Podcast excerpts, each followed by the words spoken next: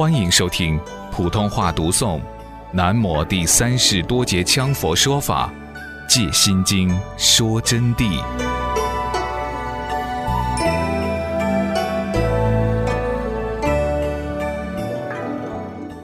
那么，任何一个机器，任何一个科学家，他们为什么能搞出东西来？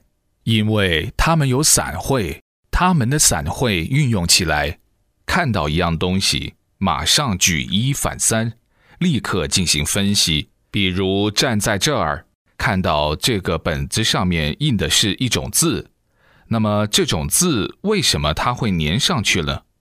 他就开始举一反三了。或者是这种字下面有一种特殊的胶质，或者是这种字融进了某一种胶，它们是共熔体，或者是。这种字是有一层塑料薄膜，直接由烫化经过温度处理的原因打印上去的。它同时立刻就要分析到，这个皮子是稠纹性质，所以它就粘；假使是波光性质，它就不粘。它顷刻之间拿到一个东西，就立刻反映很多问题出来。因此，那些有散会的人。遇到什么事都非常厉害，就不像有些人大咧咧的，看到上面印有字，只会想到你这字还写得好呢。甚至于有些同学看到那些照相的人像印的年历，竟然说人家那个画的好好啊，他就不晓得是摄影摄上去的。因此，我们遇到每一件事情，只要喜欢问他一个为什么。就能发散会。如果从定中得到，定中回光返照，以真谛全力于俗谛，那么反过来就可以得到智慧。因此，在此中全力，就有大疑大悟、小疑小悟、不疑不悟的道理。遇问题不悟、不疑不悟，就要落入死水定中。智慧与散会是有一定的区别的啊。那么散会呢，就是世间的聪明，他对世间局部散面了解认识，如科学造的卫星、飞船、无线电等，能让世间物质使人类发展进步，能推动世间的物质文明，甚至于精神文明，写些书出来，推动社会进步。但是对于生死了脱却毫无功用。了生脱死的功用必须要无上智，也就是般若，也就是心经的心印，才能使你了生脱死。随便你多聪明，你也脱离不了生死的。故般若乃属无上庄重义，就是说到了最高最高了。这个无上庄重都是暂时给他立的，因为实在没有名字安，就只有这样立出来。以言权为之，则非真义。我们用语言去雕琢，说它叫无上庄重的话，就不对了。它又不是无上庄重，那么比无上庄重还庄重的也不对，因为你用语言去权力它，就是错误。就是说，般若由于太高，不能以言权为之，再加上它是梵文，就不能翻。但是为了好称呼它，就叫它妙智吧，或者是净慧、纯净的意思。为什么这样称呼？是为了类别于智慧，免得跟智慧混在一起，称它为无上智，称它为净慧。它立为无上智，这个名词就是表出世的真谛。谛就是理，而含无漏法的圣意。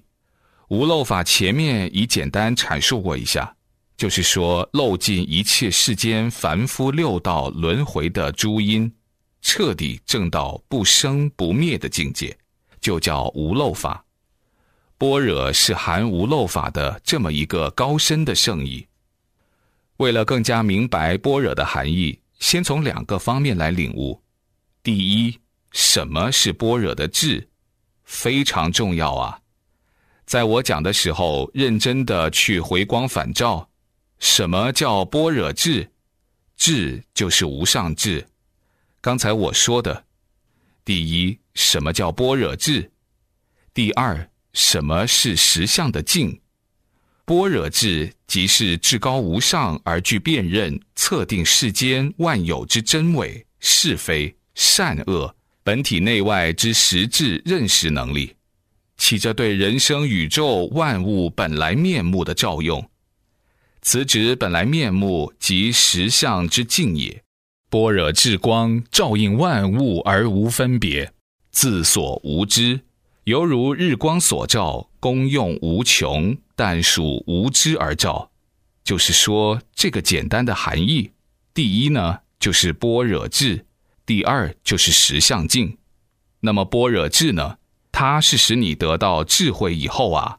能辨认世界上一切万物的内涵之智的真谛，就是说，看人不看表面，一下就看透他的心，心王心所都看透。那么看物也不看表面，直接认识它的本质，测定一切世间的辨认能力，以及对世间万物、宇宙之无奇不有、般若智慧都能测定它。更主要的是。回光返照过来，照看自己的本来面目，自己本身不生不死的我，那个我才是真正的你，而不是现在你们眼面前做的这个某某某。你们眼面前的这个是六大假合之躯。六大假合之躯，简单讲一下，就是地、水、火、风、空、石六大假合的。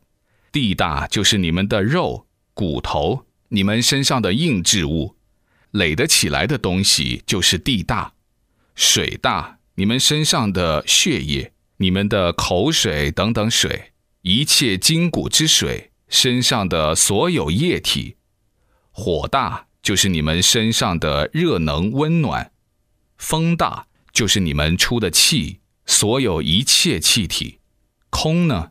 你们这些大都建立在空间上的，遍体都是空，显微镜下一照，连头发都是空的。那么闭着嘴巴有口腔空，肚子装肠胃的还有腹腔空，肌肉里头有皮层空，从肌皮层一直到皮下层、肉层等等，骨头里头有骨油空间，遍身都是空。地、水、火、风、空，中间套着一个灵之心识，就是你们的意识。